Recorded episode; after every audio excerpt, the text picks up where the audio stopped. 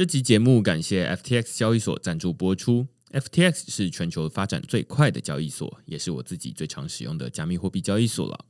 无论你是要买卖加密货币、股票代币，还是想稳定的赚放贷利息，都可以在 FTX 交易所上找到，而且它也有中文界面。另外，FTX 还成立了慈善基金会，他们会定期将交易手续费收入的百分之一捐赠给社福单位。现在透过区块式的邀请码 Blockchain B L O C K T R E N D 注册，就能享有手续费九五折的优惠。如果你抵押他们发行的 FTT 平台币，还可以减免更多手续费，甚至能每周拿到空头奖励哦。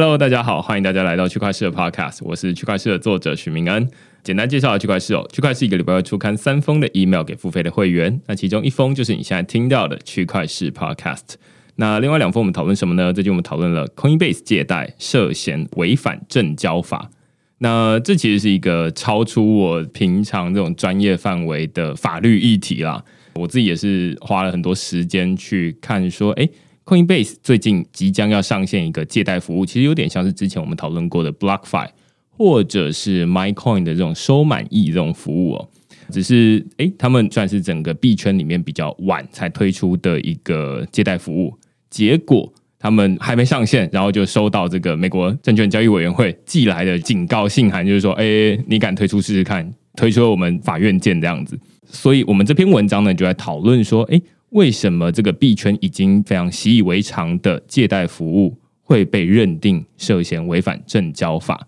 那如果违反证交法又会怎么样？这篇文章在讨论这个议题。那另外一篇呢？我们讨论的是 Lido 让收益翻倍的抵押挖矿服务。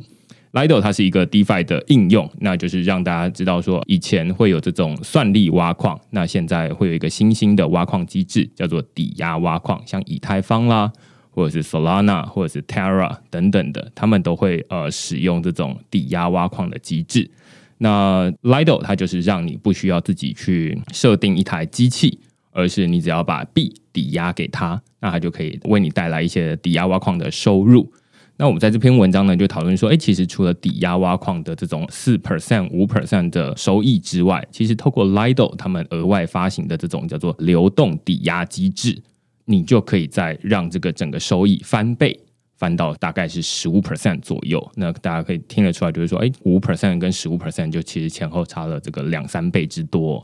那所以我们这篇文章会讨论说，哎，这个收益翻倍的抵押挖矿服务 Lido 它到底怎么做到的？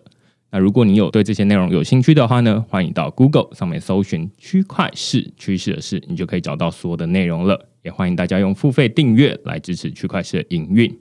那我们今天呢，就是要来讨论一个呃，我自己非常不熟悉的主题哦，叫生成式艺术。那可能英文叫做 generative art。那其实我自己知道说，哎，身边有一些人，他们非常的热衷于这购买或者是研究这样的内容。那我们今天邀请到的来宾呢，他就是明日科技法律事务所的主持律师。王丽颖，王律师。那其实我通常不会叫王律师，就叫丽颖这样子。我们请丽颖跟大家打声招呼。Hello，大家好。嗯，其实我也是明恩的这个忠实听众，终于有机会在现场跟其他的粉丝一起见面，很高兴。对，那要不要简单介绍一下？就是说，明日科技法律事务所。好，对，明日科技法律事务所就是专注在服务这个新兴科技的 startups 的 community 哦。那当然，我们最大的合作伙伴就是 Apples，大家都认识的这个大东南亚地区最大的加速器。呃，其实今天的主题也是因为我在 Apples 这个 community 当中认识了好多好多呃链圈币圈的朋友哦，包括像你刚刚提到这个 Blockto 啊，或者是 Lutex 啊，还有宝博啊。大家推坑我呢，我才会进到这个整个区块链啊，尤其是今年的这个 NFT 的世界。所以，呃，其实我在 Apple 的 title，大家说我是 Legal Master，但他们现在知道我是 Legal Master by day，NFT Master by night，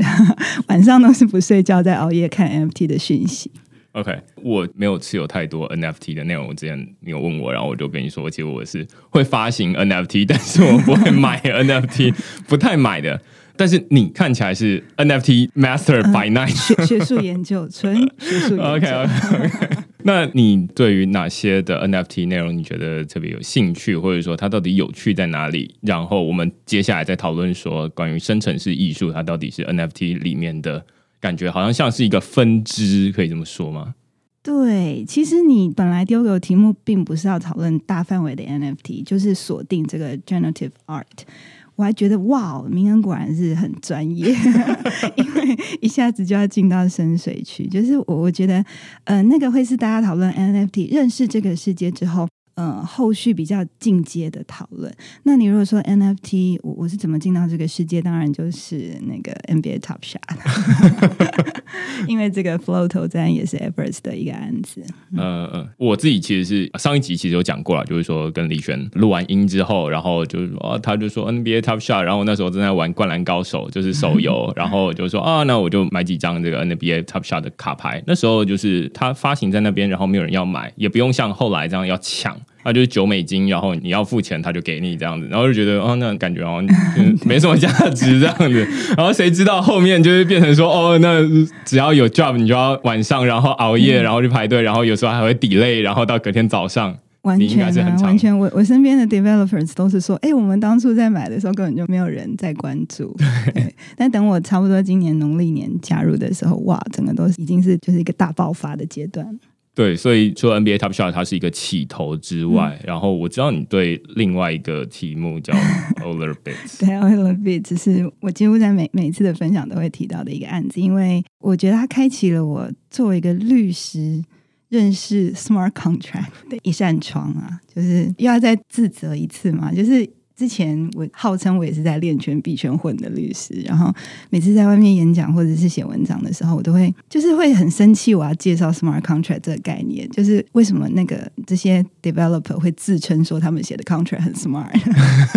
然后真的是把我这一辈子都在写 contract 律师就是放在眼里嘛，这样。所以我常常都会讲的比较保守，虽然我还是很 promote 这个 idea，但是我都会说啊，它就是大概像自动贩卖机这样，它可以处理一个非常非常。单纯的交易就是一买一卖，然后自动执行，哈，也是不错啦。对，就是开始看 NFT 的案子之后，才发现说，哇，人家那个 smart contract 真的是很 smart，就不只是我以为的这样子，它其实可以做到很多很多的事情。其实我觉得用自动贩卖机来比喻 smart contract 蛮好的，就是啊，上面有写的功能你就有，然后它就会照着上面做。那如果自动贩卖机它坏掉了，例如说它本来上面是可能是我点这个十块钱的饮料，然后掉出二十块的饮料，那就是啊，它里面程式写错了，那无所谓，它不像是人一样，它会纠正说，哎，那拿回来还我，然后我再还一个给你，大概是不会这么做。我觉得它最 amazing 的 idea 就是相较于律师写的合约，就是就是它会自动执行嘛。那其实律师写的合约常常概念是一样的，就是我常跟我同事讲说，我们写合约像写 code 这样子，就是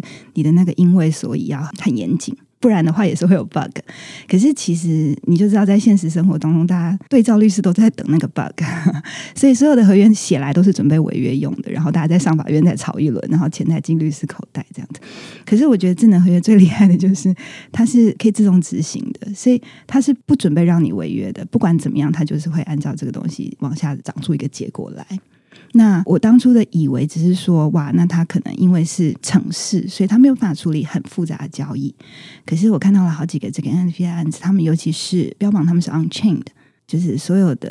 这个 Art 是长在链上的，我就发现，哇，那其实它可以写到有时候我我不是那么看得懂那个 EtherScan 上面那些一行一行的东西，可是我知道有些他会写到两千行很庞大的一个 Contract。嗯嗯，你在讲这个法律合约跟智慧合约的时候，你刚刚强调一个点是说它可以自动执行，然后相对于纸本合约，就是你刚刚说写来是准备 违约用的，就是不管你写的再怎么缜密，它还是一个需要人为介入去履行它。可是智能合约它因为在链上，所以它其实是可以透过系统去执行它。我觉得一个厉害的智能合约，它可能可以尽可能减少人为介入的必要。OK，所以合约跟智慧合约，除了你刚刚说的一个很大的不同点，在于说它可以自动执行。纸本合约，即便我们签完约了，也只是摆在那边而已。那只是说，哦，那我们遇到纠纷的时候，那我们才说，要不然我们来看一下合约怎么写的。我觉得最简单的一个比喻吧，就是大家常常说 “code is law”。就是如果这个世界可以用城市来决定这些权利义务以及它的执行的话，其实还蛮完美的。我们等一下要聊的是艺术的部分，可是其实 smart contract 已经在一些这个所谓的这个 regtech、supervisory tech 这种监管科技的领域里面，大家在聊为什么呢？尤其是在区块链的世界里面，嗯，很多主管机关他们现在呃会用既有的这些法律框架去思考。怎么样来规管区块链的世界，对不对？可是有一些比较极端的案例，它可能是真的是，比如说我们讲 DeFi，它是真的高度去中心化的一个案子的时候，往往这个 project 他们会主张的是，诶 u s e r 他是 interact with the smart contract，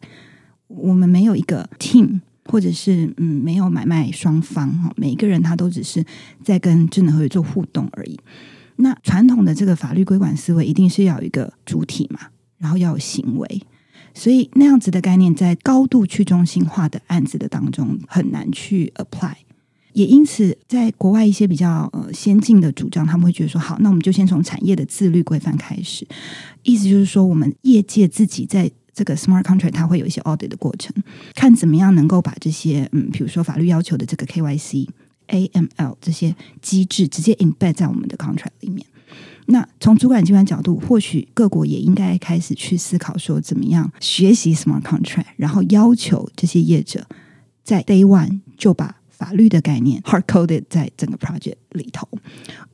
这个当然是一个很开端的一个一个想法而已，这将来要怎么被执行是还需要很多很多讨论。可是似乎也唯有这个方向的讨论，才能够真正在去中心化的世界，怎么样处理法律的事情，可能就是 code is law 这个概念要 embed 进去。我把刚刚的这一段区分，因为我刚刚就在想说，哦，那智慧合约切成两块了，一块是跟传统这种呃法律合约来看哦，传统法律合约就是啊，那我们两个双方，然后可能再请个律师，然后来。看说啊，那我们定出来的合约怎么样？那我们写完了这个游戏规则，有点像是如果是智慧合约的话，大概就是开发者哦，他在那边写智慧合约的程式码，然后他就开始定游戏规则，说啊，那你进来之后要触发什么事件，然后就会导致什么结果，类似这样子。那这是在写合约的这一端，但是呃，在法律合约这边还会有，当我们遇到一些争议的时候，那我们就会说啊，那我们来走这个法律的程序。那可能就是到法院，然后理论上应该是这公正的第三方裁判说啊，那这到底是怎么样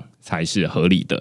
那在智慧合约这边就比较不像是这样，它就没有这一个有点像是公正的第三方，而是说，我记得之前唐凤有说过一个有趣的比喻啊，就是说他在这种纸本的合约，它是有违约的可能，就是说啊，那我说我每个月要缴房租给你，但是我这个月就不缴，所以他就有一个违约可能，那于是我们就要法庭见这样子。那但是在智慧合约里面根本没有这个违约的可能，因为它在写出来的时候，它就是自动执行，然后它就是有点像是这种物理定律这样子的存在。于是它没有说，哦，那我不做这件事情，而是说它被强制执行。那所以它就比较没有像是这种啊，那还有我不执行，然后还要送到这种公正的第三方来审判的这个过程，而是说，那所有事情要强制执行，那就会变成说啊，那一开始在写的时候。你可能会把呃一些功能写进去，那有可能是你把一些 bug 写进去，那就会变成说 bug 也是一种 feature。你把，例如说你可以让人家开后门提领，也是一个它的功能，只是很多人他没有发现它有这个功能，就有点像你这个法律合约你没有认真看，然后发现说哦，那它有某一种条款这样子，那就会造成很多的争议。但是在呃现实世界，在法律的世界，它可以交由法院来重新定夺。但是在智慧合约的世界，它就是直接做了这样子。对，所以在整个区块链的生态系，它是会有一些业者，他是负责去 audit 这些合约是不是 OK 的。嗯，应该这样说，我们在现实世界里面的合约，嗯，它其实白纸黑字的合约不一定是需要的。就是假设你今天去 seven 买一杯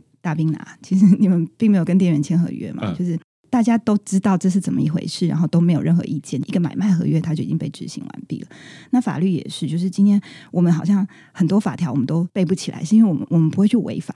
所以我们自然而然就已经是在一个合法状态下，所以不会去理解它。因此，大部分的事情，我在想，智能合约的世界里面，它可以处理这种大家比较有共识的事情，就是没有人可以故意去违约，但是也不会有人不小心就违约了的这样状况。但是，嗯，话说回来，其实律师写的合约也是有它厉害的地方，就是因为呃，文字这种东西，不管是中文或英文，它都有很大的解释空间。像你刚刚讲到那些情况，有的时候并不是一个有人故意违约不去执行它，而是大家对于这个 term 的共识不一样。那那个时候就需要律师跟跟法院来处理，确实是。嗯嗯，对，所以这大概是尽可能用十分钟的时间。Legal Master by Day 的部分，现在进到夜晚了。对，那其实智慧合约之所以重重要，跟 NFT 很重要的关系在于说，NFT 它如果发行，其实我发行它本身就是执行一个智慧合约，然后他就说啊，那我上面记录的是哪些 metadata，哪一些资料，这些资料，例如说，呃，如果这是一个图片的话，那这个图片。它是存在哪边？例如说啊，我可能是这个 NFT，它是一个区块式，它有一个像素化像素图，然后我这像素图可能是存在 r s o n 的伺服器里面，那所以它就指向那边。那于是当大家去读这个 NFT 的时候，要呈现出来这个图，那它就会去 r s o n 那个伺服器那边去抓这个图出来呈现。那智慧合约它是有这样的一个功能存在，只是这只是发行而已。还有很多人是拿这个智慧合约来做很多的互动，例如说啊，那有很多人是很专业，说啊，那他会用 NFT 来跟粉丝互动，然后甚至产生一些今天我们要讨论的生成式艺术 （generative art） 的内容。所以我们前面讨论比较多智慧合约，但生成式艺术到底是什么东西？我觉得刚刚既然都聊到 smart contract，是因为你忘了我们要讲哪个 project 了哈，就是要讲 oil bits。可是确实这个可以放到比较后面讲哦，就是先讲其他的案子，因为你刚刚举的这些，就是你你自己在 min NFT 给你的粉丝的这种例子，然后嗯，它的这个这个 hash 会指向一个 metadata，然后它其实东西是存在一个中心化的 server，或者是大家现在流行这个 IPFS 这种地方哦。在 NFT 的领域里面，其实有蛮多的论战，就是说这些东西其实它不算是 on chain art 嘛。那如果我们等一下真的讲到这个 NFT 透过 smart contract 可能的延展或互动的话，比较会是我想要分享的那个 Oiler Bits 的案子，它是所有东西都在链上这样子。那先讲到这个 generative art。每次大家讲这个 term 的时候，就会说它其实是一个很老很老的观念，大概什么一九六零年代、七零年代就已经都有艺术家在做这些东西。是哦，最一开始是怎样？一个博士叫 Doctor Conway 康威博士哦，他之前有一个小游戏，用数学来写的游戏，那个大概可能是一九六零七零年代的时候，那也有艺术界把这样的概念引进，然后他们就会用数学程式来在电脑上作画。可是为什么最近大家区块链兴起之后，这个事情好像又整个风风火火起来？其实就是因为当年这些数学家、艺术家他们生成式艺术作品产出的时候，就是没有这个 NFT 的可以认定这个出处以及便利交易的这些好处，所以它很难有一个交易市场长出来，所以就会很少有讨论。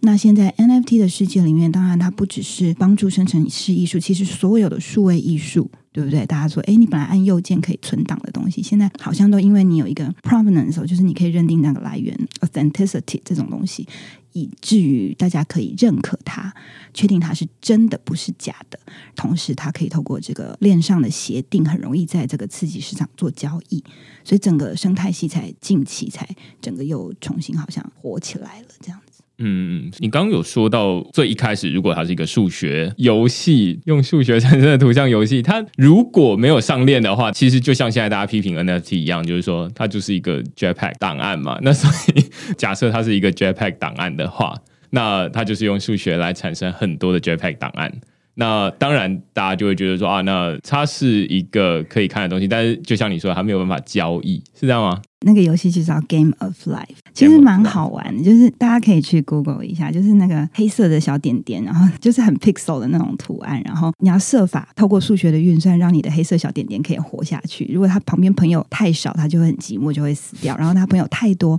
那他的食物就会不够，他也会死掉。嗯，所以其实蛮好玩。然后那个发明这个游戏的是一个数学家，叫康威博士嘛，嗯，他就很生气，因为变成大家都只认得他是发明这个小游戏的老师，然后忘。他是一个很伟大的数学家。嗯嗯，讲到这个的话，其实现在不是很红这些生成式艺术的那个平台 Art Blocks 吗？里面有一些艺术家，他们也是说，他们就是受到了这个 Game of Life 的概念的启发，像是那个 Archetype 的作者 K. Golled，他应该在 Art Blocks Curated 发表了一个作品叫 Archetype，他后来又在 Playground 发表了另外一个作品叫 Paper Armada。他在 Art Blocks 这个平台提供这些服务之前，他就是一个蛮有名的当代艺术家。嗯。然后他有一次就是在一个瑞士的这个艺廊哦，Kate Vass 也非常非常有名的艺廊哦，就是做展出。那那个时候他们就是有一个展览的。主题就是在向这个 Doctor Conway 致敬，向 Game of Life 致敬，所以其实确实是这个很久以前的东西，对现在很有影响。那个伊朗我想要提一下，是因为好几个 Art Block 上面的这个 artist 都在那个伊朗上面做过展出，然后包括现在很红的这个 Kevin a b a s h 也有，然后还有前一阵子，嗯，我不晓得大家记不记得，就是现在大家都知道哦，Sotheby's 或 Christie's 都有在卖 Crypto Punks，但是其实在一八年的时候，这个瑞士的这个伊朗。啊，他就展出了 print 版本印出来纸本的 punks，后来好像是苏富比吧，就是又把这个纸本的 punk 拍卖卖出天价，有这么一段历史。对，所以这其实从一开始，刚刚前面提到的这种康威生命游戏，这维维基百科这么写，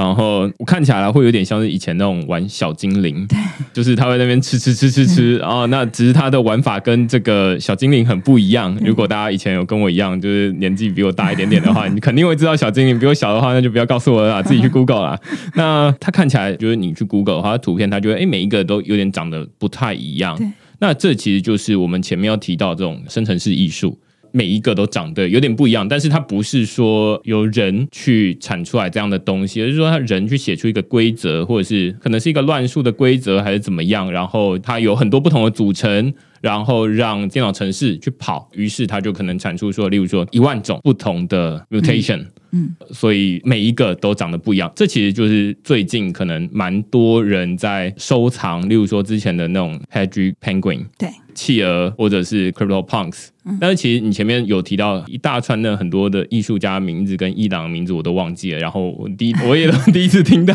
对，现在大致大概会有这么几个派。吧，对不对？一个就是这种头像系、动物系的，对。然后一个我刚刚讲的，就是因为最近它真的这个平台太红，就是 Art Blocks，它上面就是比较多这种真的是艺术感比较重一点的作品。这样，我自己其实就是对于这种头像。我这种比较没有艺术气息的，我 就是觉得头像我还可以理解啊，就是哦，那企鹅可爱啊，那所以买这 OK，然后买起来炫富这样理解啦，就是社交地位嘛。嗯，那但是如果它是一个，例如说你前面有提到 Elevate 或者是 Art Blocks 上面有非常多，嗯。诚实的说，跨博啦的东西，那到底怎么去欣赏，或者说衍生艺术？这也是我今天想要找令来讨论，就是说用他自己比较熟悉的这一个 project 来看，说那他到底厉害的地方在哪里？我喜欢的 project 不厉害啊，我是做学术研究，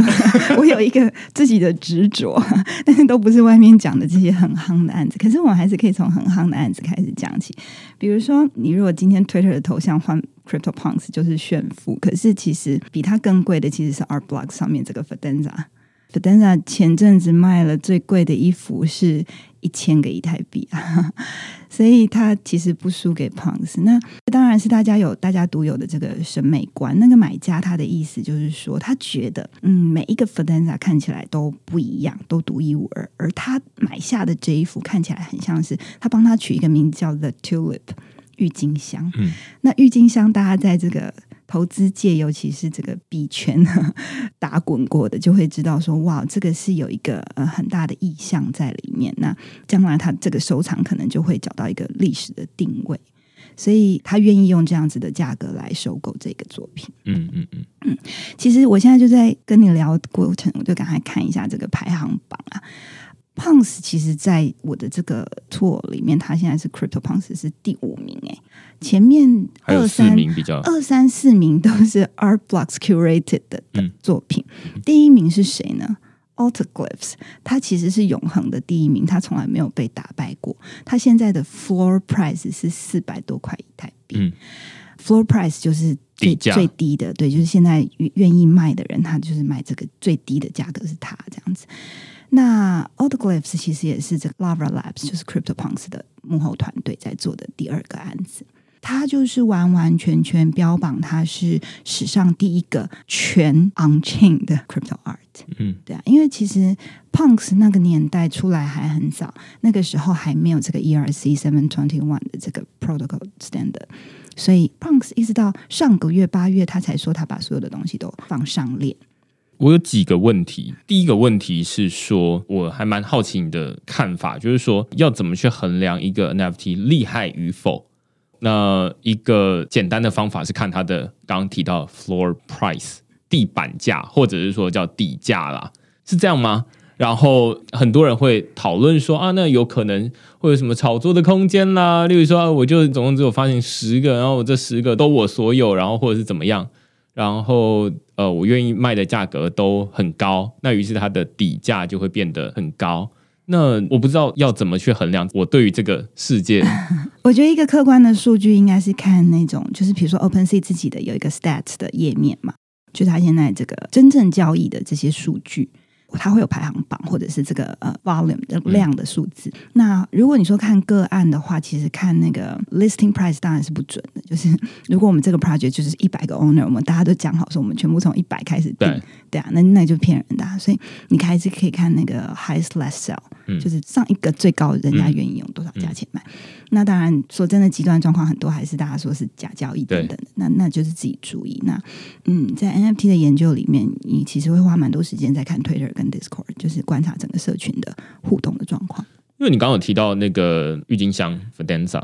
那我刚听起来，他买这个作品的逻辑比较像是说，哦，我知道这个作品它可以映射到某一个现象，那也有人买它可能是映射到自己的生命经验。那或者是映射到什么东西，那于是他可能认为这个东西有一个蛮不错的价格。就你 NFT 的研究者而言哦，就不是投资者，不是收藏家，是这样来看这些 Art Blocks 上面的作品吗？那如果是这样的话，那那些只有声音或者是有时钟在那边转来转去的，那那这到底要怎么办？其实刚刚讲的是这个，因为它是一个新闻事件嘛，就大家说哇，你就是 Fidenza，它并不是用这个 rarity ranking 来排，他买的这个可能不是最 rare 的。就是像你，你有买 NBA Top Shot，你就知道它可能不是那种 legendary 那一型的，可是他愿意用这么高的价格买，那是因为他主观喜欢他的这个艺术的价值。对，那可是大部分的民众吧，就是大家比较会去看那个 rarity 的这个分析的 tool，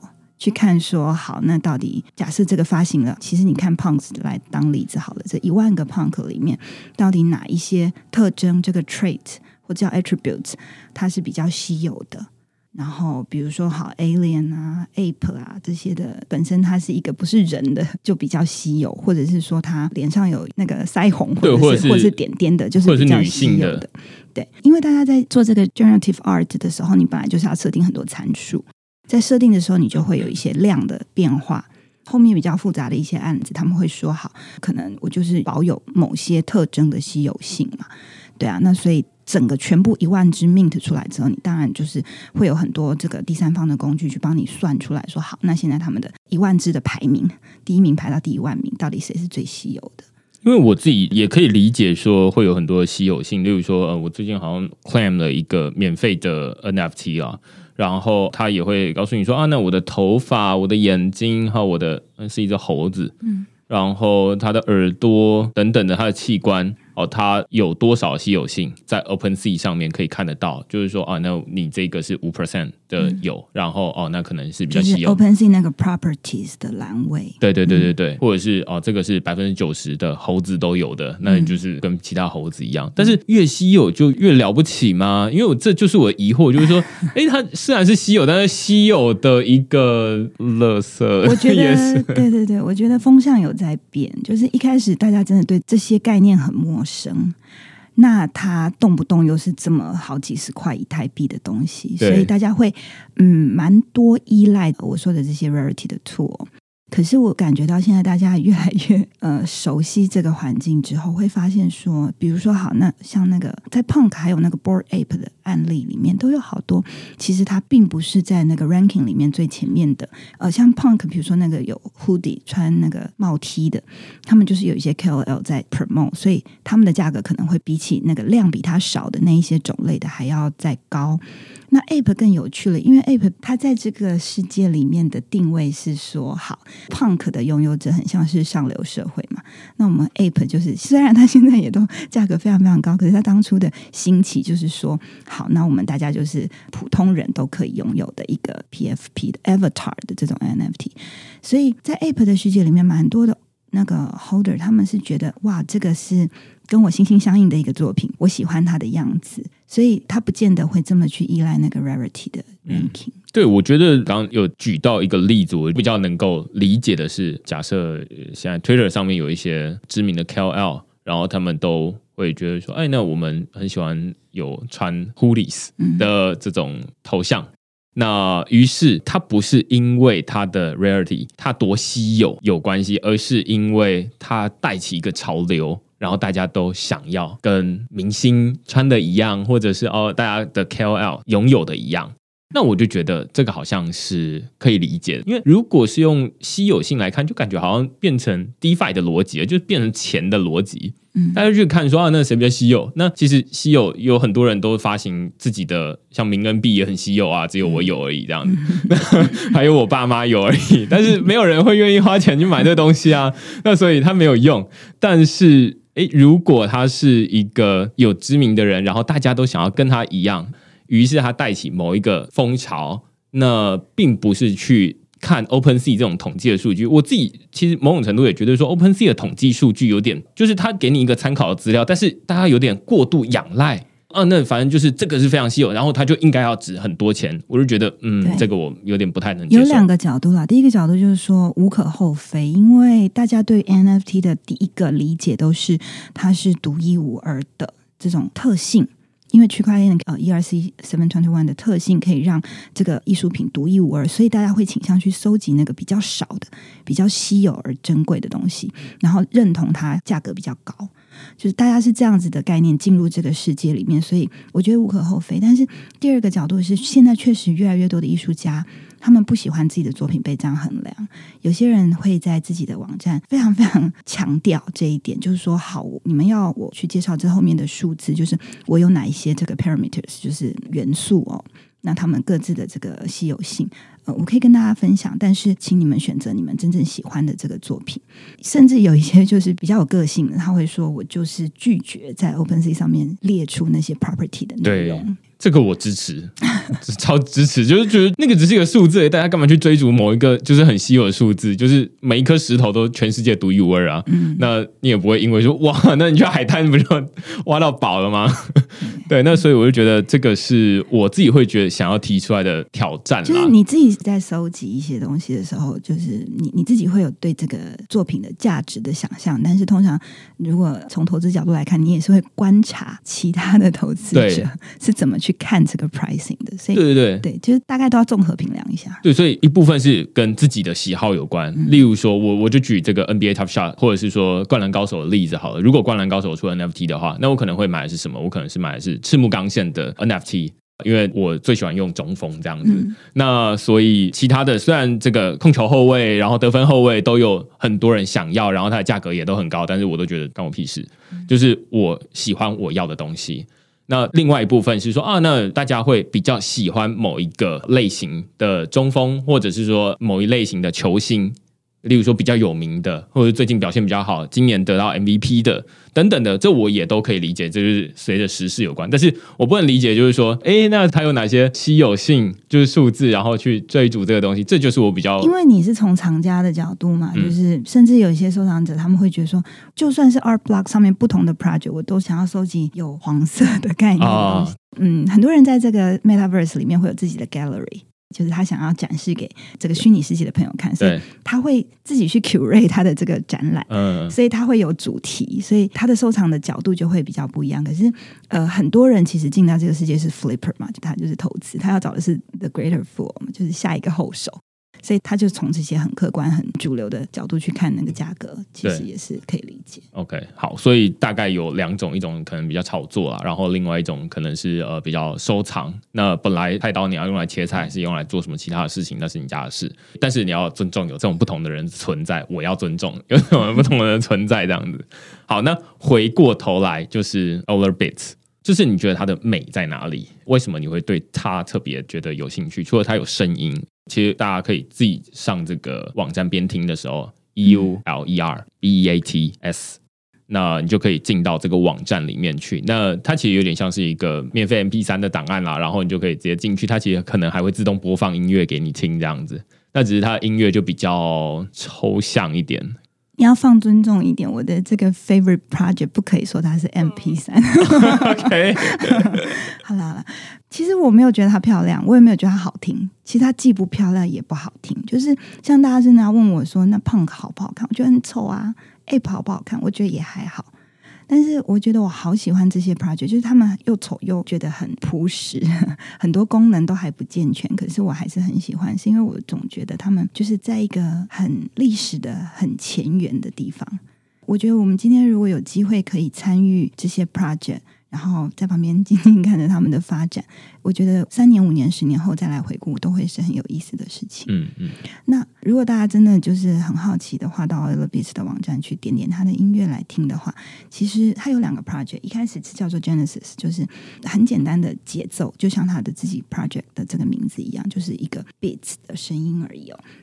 那它的图案呢？呃，也是这个生成式艺术，就是它透过这个一些电脑软体程式参数的设定，自动去生成这些图样。音乐也是不会太好听，相对是蛮简陋的。那但是我一开始会被这个 project 吸引，也是因为、嗯、我们一开始在聊的这个 smart contract 嘛，就是这个 project 它其实试图在解决音乐产业长期以来这个权利金分配的问题。所以，我们到它的网站其实可以看到一些它的这个分润机制哦，就是说它一样会有一个像是音乐的母带的概念，就是 original 的这个 NFT。那一样会有专辑的概念，就是每一个这个 original 它可能产出一百多个 prints。那这些 prints 其实是 ERC eleven fifty five，就是有点像买 ticket 的这种的。这个 protocol 很多人也是有很大的争论，就是它到底算不算是 non fungible token？有人是说它同时可能可以有 non fungible，也有 fungible 的功能了。哈。就是总之它是 ERC 一一五五的这个 protocol。那这些 prints 就很像我们在买专辑一样，大家可以想象，就是我们近期其实听到蛮多这个艺人啊，或者是美国的这些摇滚天团，他们在发 NFT。有一些他是真的就是发专辑 MP 三，然后你拿了 NFT 之后，你可以去 download，有一个这个 access 可以去 download 他的音乐。那有一些他们就是像在卖签名海报的概念，就是有限量，然后有一些特殊的 utility。可是如果讲的是真正发专辑的概念，我们刚刚前面有讲到 NFT 这个独一无二的这种稀有性，其实两个概念好像是相冲突的。所以它 o i l b i s 它一开始就设计了一个 bounding curve 的这种定价的概念。也就是越多人买的时候，这个价格是会越贵的。然后呢，以下我要讲的都是它其实全部都是这个 hard coded 在它的 smart contract 里面，所以我觉得好厉害的地方哦，就是它这个、呃、定价的机制。那呃，还有就是大家买了以后收到的钱呢，一部分会给这个 project team，一部分会给这个 original 母带的 owner，一部分呢就是公积金。所以，其实，在回馈给这个呃母带 owner 的时候，就有点像是音乐产业里面的这个 royalty 权利金分润的概念了哦。那这个公积金的这个 pool 呢，其实是作为它将来解决另外一个 NFT 世界的问题，就是呃流动性的问题。就是如果我今天找不到的 greater fool，我的 NFT 没有人要买的时候怎么办？它有一个 burning 的机制哦，你其实可以到它的平台上面把你的 NFT burn 掉。再从那个刚刚的这个公积金的 pool 里面领回一些钱，那它一样是会有一个 reverse curve 的机制在里面运作。那它解决这两个问题，然后现在它又其实有有点在学这个我们 DeFi 世界里面很熟悉的这个 staking 的概念哦，因为它是一五五嘛，所以它其实有点像是你 burn 掉再买，这个还是同一个。就是没有那么的独一无二的不可替代性啊，所以它可以做很多 DeFi 世界的应用。那它有第一个 project 是 Genesis，第二个 project 叫做 Enigma。如果你同时有 Genesis Print One、Enigma print one 的话，你就可以 stake 在它平台上。那刚刚讲的这些在次级市场交易啊，呃，回馈到这个 owner 的这些 royalty。一样都是孩子在透过智能合约的运算会回到人家的口袋，可是回到 project team 的口袋的里面的钱，他愿意分一些出来，再回馈给我们这些粉丝。就是你有 stake，你的 prince 的粉丝，你会其实会拿到一定比例的这个回馈。对，所以我觉得他的这个 smart contract 其实今年年初发表那个阶段，我觉得已经算是一个比较多层次在运用 smart contract 的一个 project。我还蛮喜欢你刚说的一句话，就是 Crypto Punks 或者是这种 Board App，它很丑也不好看，然后它有没有很写实，好像也还好。那为什么它会那么贵？其实刚听起来 NFT 贵的一个原因在于它的规则很有趣。你刚前面有讲 Older Bits 的 project 的时候。你几乎有点像是如数家珍的去把它有两种，就是有声音、有图像，然后它的定价模式，然后它很有趣的一个创新的机制，它怎么分润给不同的人？它可能是 NFT 里面先做的，或者是它有一些新的尝试，然后例如说啊，那你又持有两种类型的 NFT 两个版本，那你就可以再拿去 stake 等等，它一直在尝试一些新的东西。然后这些新的东西，它没有办法像前面这种头像可以直接看得到，但是它还是有一些创新的地方。换句话说，它创新的地方在智慧合约的规则。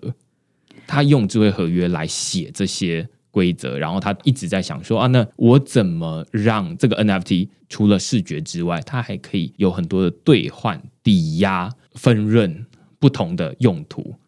我不知道是不是可以这样讲，就是它不是一个很视觉化的，但是它是一个很规则化的一个创新。嗯，我常常介绍它，我觉得它是一个就是社会实验。然后我的观察是，其实他们的 project team 也没有很在乎赚大钱哈，就是其实他们从年初开始这个 project，有一度那个 Mark Cuban 也在 Twitter 上面推他们，所以他们那个 bonding curve 到后面很高的价格，然后后来大家又渐渐淡忘它了，然后就去 burn 掉，然后它现在不算是这么主流的 project，可是。我觉得他们整个团队还蛮 chill 的，然后这些 holder 也蛮 chill 的，就是说，我我会猜想他们是比较 long term thinking 在想这个案子哦。怎么说呢？嗯，我一开始之所以会觉得很有趣，是因为我们大家都是从去年那个 DeFi 的这个世界里面走过来哦，然后里面很多这些概念，有些人说它是庞氏骗局啦，就是说这些什么 bonding curve 啊，这个定价突然就是越多人买，它就突然变得好贵好贵的天价，然后这个什么。burn 啊，stake 啊，其实都是 DeFi 的 term。那我我觉得很开心，是因为哇，ICO 的热潮过了，留下 DeFi，DeFi 的热潮过了，当然 DeFi 现在还存在了。就是说，我觉得前人走过的痕迹，在后面的团队的一些 project，它会累积这些经验，然后把它 embed 在。即便是所谓 NFT，好像是一个不同的概念，好像在艺术跟音乐的领域，但是他其实是学着前人的东西。那同时，我觉得他也很想带给后面的人一些什么，因为虽然现在他所谓他一定强调他自己的这些演算法，就是他的音乐跟图像是透过这个他把这些 script。直接写在 smart contract 里面，所以你去 generate 出来，一切就是靠智能合约自动执行。它没有像你开始讲的，就是什么音乐档案它一定存在哪个 server，它很标榜自己这个特色。那也透过这样子的角度，它其实是。呃，没有办法放很复杂的音乐，对不对？如果那个档案太大的时候，可是我觉得他想要宣示的就是，那你们真正的音乐产业、音乐人，甚至是这个娱乐界的影视音产业的朋友，有没有办法从我们这样一个实验试试看，在你们真正落地的时候，有没有一些这种透过智能会自动执行这些事情的可能性？当然，现实世界是比较复杂，可是我觉得他就是有喊出来这件事情。所以刚刚说啊，那它可以有这种定价的模式，然后有这种分润的模式。我听起来这个 project 它有点像在整个时代的一开始，它是一个有点像 pilot project。然后你不会期待网络一开始有多么好用，那它也不会看起来至少在二三十年前的那个网页的样子，大家现在都会觉得很阳春，然后怎么设计的这么丑。那我觉得其实也不用等到二三十年的 NFT 之后再回来看现在 NFT，现在的人大概就看说啊，这个 NFT 看起来长得没有怎么样，那听起来也没有怎么样，但是它就是一个 proof of concept，我觉得刚好我们大家现在在听的观众朋友，还有明恩跟我，大家都是经过 Internet 的这个盛世，然后我们都经过最初拨接上网的年代，对不对？有有 有有吗有，我对就是你要上网还要很麻烦，然后会有那个一个很复杂的过程，然后什么东西都家里的很电话还不能。通，对，然后我觉得现在就是像 a b i 这种案子，就是什么东西都很 low。可是你看，毕竟这个 Internet 的产业发展到现在，就是你已经不用知道 Internet 技术是什么，但是你每天都活在它里面。我觉得未来区块链的世界也是这样。那其实 o l a b i t 它也打算跟 Gaming 有一些协作，它有时候会在这个 Crypto Voxel 里面开 party。嗯，他想要试验说，我们就在里面播我们的音乐，然后我送给我的粉丝一些就是客制化的耳机，就是跟粉丝做互动。他也尝试在 Metaverse 里面做一些，因为其实现在很多音乐人啊，大家在想说我要发 NFT 的时候，我们想的都还是实体世界，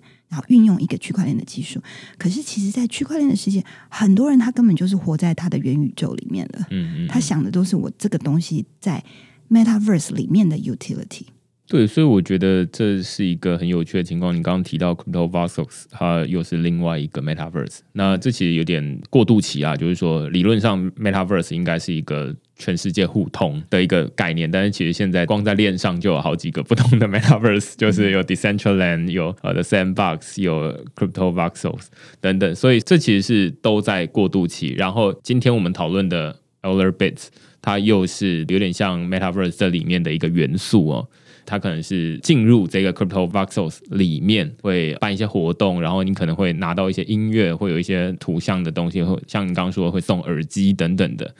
那这就是一个整个世界的一开始的样子。就像可能我不知道有人去收藏以前的那个拨接上网的那个机器，但是可能会觉得说有人会觉得哇，它好丑，好 Q 这样子，丑很多人在收集 Game Console 啊，就是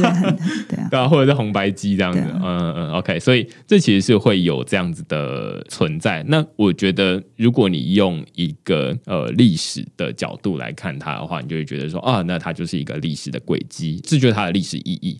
但是你如果从实用性的角度来要求它的话，那你肯定会失望，就会觉得说，哦，那它第一个音乐不好听，那个图像不好看，然后哎，为什么大家都要换成这个图像？其实它某种程度的精神象征意义大于它的实际意义，并不是说他换了这个 Crypto Punks 的头像有多像这个人，而在于说他想要借此宣示说，你看。我已经同时在物理世界、在网络世界之外，我还进到一个 Metaverse 的世界、NFT 的世界里面。那这可能是一个比较代表性的例子。而且为什么就是我好像有点反骨，就是大家在追逐一些主流 project，然后我偏偏要介绍这个案子，是因为我觉得我们还是要鼓励一些 project team，他们是从比较难的事情开始做。像我们一开始在讲这些头像系的、动物系的 project，或者是说 Beeple 的案子，好了，很多人都说哦，我们买这个 NFT 其实连一个 JPEG 档都没有买到嘛。那讲的就是说，好，其实这些图啊，可能它还是存在某一个中心化的 server 或者是 IPFS 这种号称 decentralized 的 storage 里面哦。可是，嗯，像 o i l e r b i s 他们团队就是像呃这个 Lava Labs 在做 Auto Glyphs 一样，就是他们 Day One 就是希望能够尝试着把所有东西上链，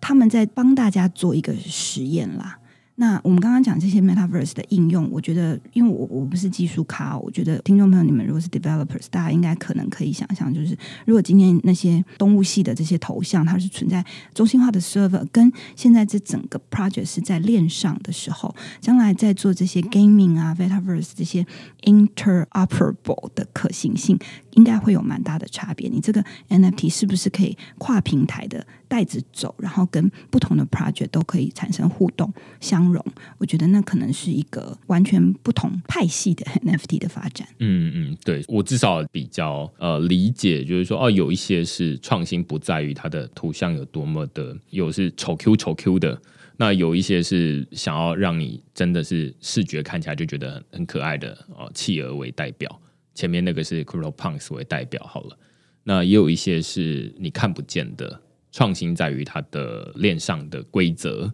例如说啊，那他把所有的元素都上链了，音乐，然后图像等等都上链了，这是一个创新，但是你肉眼看不见。那还有说啊，那它可能是分润，它可能是很多不同的规则，它的价格是怎么定价的，这都是一个一个的创新。那只是它都在不同的面向，那大家需要把雷达打开来，就是说啊，那原来有这么多的创新，那本来想说啊，这跟那个 Crypto Punks 不是长得很像吗？它为什么又可以有一个不一样的价格？有可能是它在你没有注意到的那个维度。有一个新的创新，那所以哦，大家就觉得说，那它应该也有一个历史意义，有点像里程碑的概念。那有人就会想要收集这个里程碑，就是说，哎，你看到时候它就可以，就像你刚刚说的，它在 Metaverse 里面会有一个自己的 gallery。哦，我自己有一个画廊，然后我就可以展出说，你看，这就是 Metaverse 的历史，然后这全部我都有收藏，这样子就很屌嘛，就是 就是炫富，炫富，这就是一个有趣的概念，有可能会有人这样做。那就像你刚刚前面有举例，就是说啊，有人他会想要收集黄色的，啊，这是用颜色来区分。那这个历史里面有黄色代表性的东西，我通通都有这样子，那这也是。没有办法从实用性来看它，它比较像是文化性的意义存在这样子，所以我常常会觉得说，DeFi 跟 NFT 它是一个有点像是，如果是一个纵向，另外一个就是横向的一个逻辑，就是说 DeFi 很讲究实用性，就是你这个 DeFi 功能在哪里，你在这个乐高里面，你的拼图的位置在哪，你要怎么跟别人合作。但是 NFT 它也有这样子，例如说有人会把 NFT 拿去说啊，我来做抵押等等的。但是这比较像是把 NFT 用在 DeFi 的逻辑里面。但我觉得另外一个 NFT 很有价值的地方在于说，它比较像是一个文化意义的存在。它不是说我买这个 NFT 是有什么用，而是在于说我跟它之间的连接，有可能是哦，我就特别喜欢这样子的东西，或者是说，哎，我观察到它跟这个社会有某一种连接。所以我觉得它有价值。那我只要能够说一个故事，所以大家在讲 NFT 或者在听宝博的 podcast 的时候，你会听到很多的故事，告诉你说：“哎，这个 NFT 它厉害的地方。”如果你没有听到他讲的故事，你就会觉得这什么乐色啊？有可能啊，我 但是不敬。但是呃，如果你听完这个故事，你可能就会哎，好像有点尊敬一点，就是说啊，那我知道他为什么会卖这价格。那这其实就某种程度跟我们去博物馆的时候，或者说去伊朗的时候，会去看这个作品，然后再去看它下面的叙述，或者说有导览人员来告诉你它背后的故事是差不多的。它为什么有价值？不是说哎那张纸很有价值，那油画很有价值，那那一些墨水很有价值，不是，而是它的历史意义很有价值。我觉得你讲的很好，就是我自己的观察是，我觉得 fungible token 跟 non fungible token 最后还是会有很多很多的这个排列组合的变化了。但是确实 NFT 是让像我这样子，就是不是学技术的人，觉得很亲切、可以理解的东西。所以我感觉 NFT 帮忙把区块链的东西带到我们平常的呃寻常百姓家了。我也完全同意，就是有一部分的人会没有办法理解 NFT。它可能是从一开始的 DeFi，或者从最一开始的 ICO 等等的开始，一直到现在，哎，结果 NFT 发现它卡住了。但是又另外一方面，你又可以看到说，有很多人是因为 NFT 才进来的。嗯，那这就肯定有什么东西是那些卡住的人，呃，他没有办法跨过去，他需要想办法跨过去。大概就是，哎，他在另外一个你没看到的维度，你需要把眼睛张开，耳朵打开来。触觉感感觉一下，你才会觉得说啊，原来有另外一个平行的频率是你本来没有接收到的。对，因为我觉得你的听众可能有一些是 user，就是他可能将来是个藏家；那有一些是 creator，他是创作者；有一些是 developers，他们是要开一些 project，长在这个生态系里。我觉得大家观察角度都会不一样，可是我觉得都可以。拥抱 这个现在的这个 NFT 的趋势，嗯，将来 NFT 会长出很多 utility，它比较不会像一开始从艺术市场这样切入这么高大上了，然后可能也不会是大家在谈论这些哦几十几百个 ETH 的这种状况。嗯，我也同意，就是 NFT 是从这种个人就可以完成的这种收藏，然后接下来到也可以互动。双人互动，那多人互动，那它就会变成说，哎，变是一种用途，而不是一个纯欣赏用、纯收藏用的一个东西而已。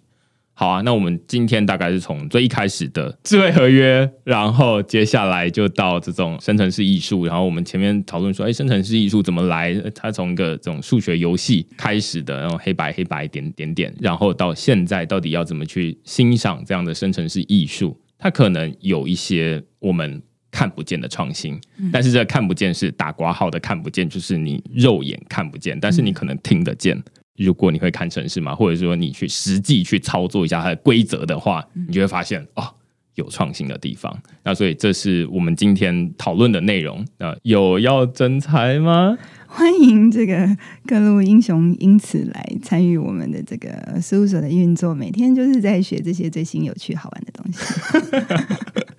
好，那今天非常感谢丽颖来跟我们讨论这个呃生成式艺术，然后跟合约，就我超级不熟的合约的东西哦。那如果你喜欢我们这集讨论的话，欢迎你到 Apple Podcast 底下给我们留言或评分。那就下一个礼拜再见喽，拜拜，